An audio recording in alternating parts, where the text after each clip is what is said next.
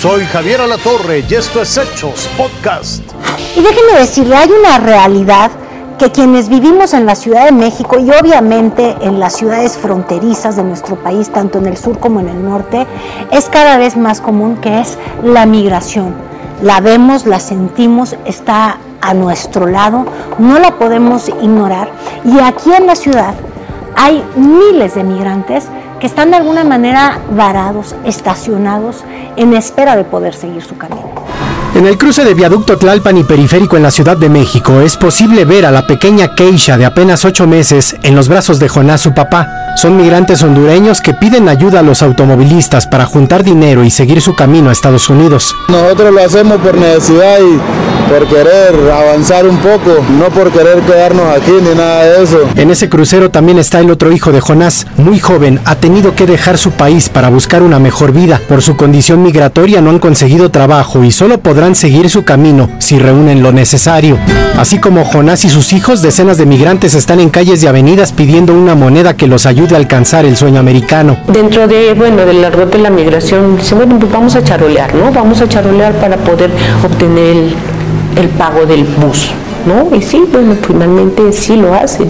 Marisa y su esposo José son venezolanos y también están de tránsito en la Ciudad de México, solo que ellos increíblemente vienen con casi toda su familia. Somos un grupo de 31, de 31 personas que ahí vienen sobrinos, hermanos, hijos, este, vecinos, amigos de la comunidad. La necesidad también los ha obligado a pedir dinero. Nos regalan una moneda, 50 pesos, que son, migrantes y para que uno coma y se ha visto gente que tiene su corazón aquí en México. No hay cifras oficiales de cuántos migrantes están en las calles, pero la mayoría no busca quedarse. Es tránsito. La mayoría. Sí, la mayoría, bueno, yo puedo decir que el 95, 97% de las mujeres, de las familias que llegan aquí a Casa Puente, es para llegar a Estados Unidos.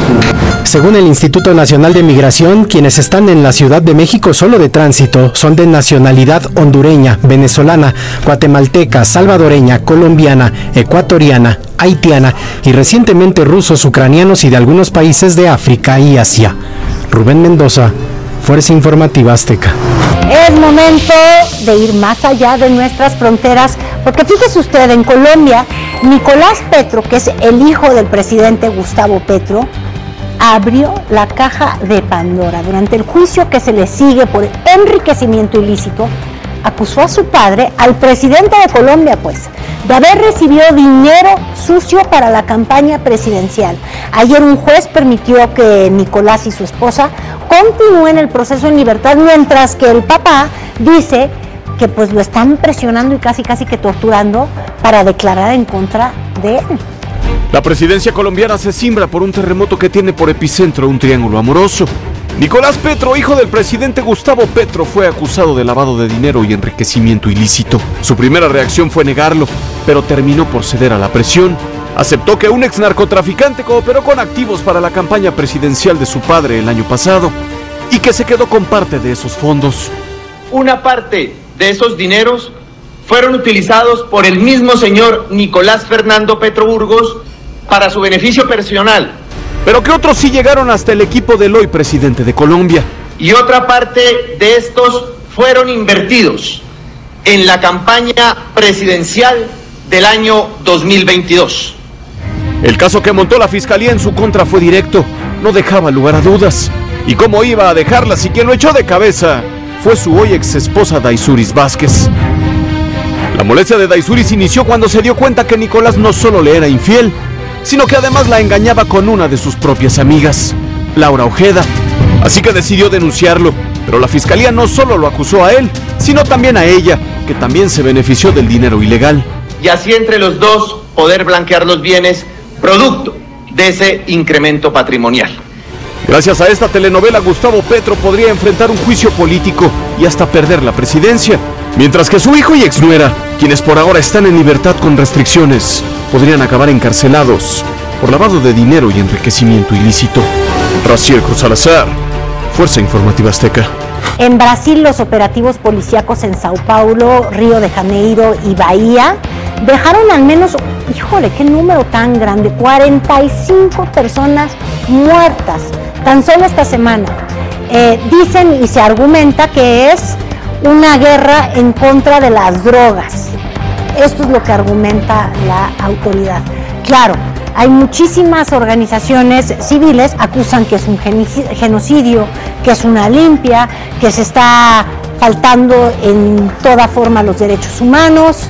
El asunto es que sí, hay una violencia excesiva y también el uso de la fuerza pública pues para tratar de resolver un problema que es de salud. Qué cosa tan tremenda ocurrió en Nueva York. Y es que todo se debió a un influencer que quería sortear una consola de videojuegos. Lo quiso hacer en Nueva York, lo que no se imaginó es la convocatoria que iba a tener.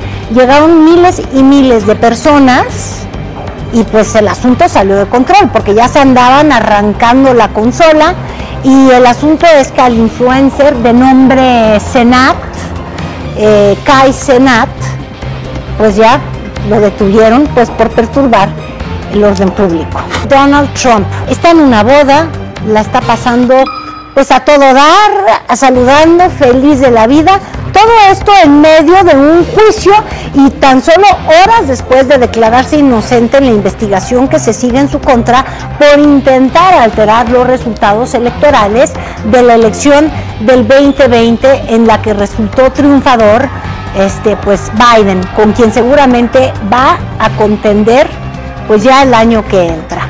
Felicito a la pareja, el asunto es que él anda encantado de la vida mientras las autoridades eh, tratan de imputarle cargos, pues por faltarle a la democracia, no hay otro término. Esto fue Hechos Podcast.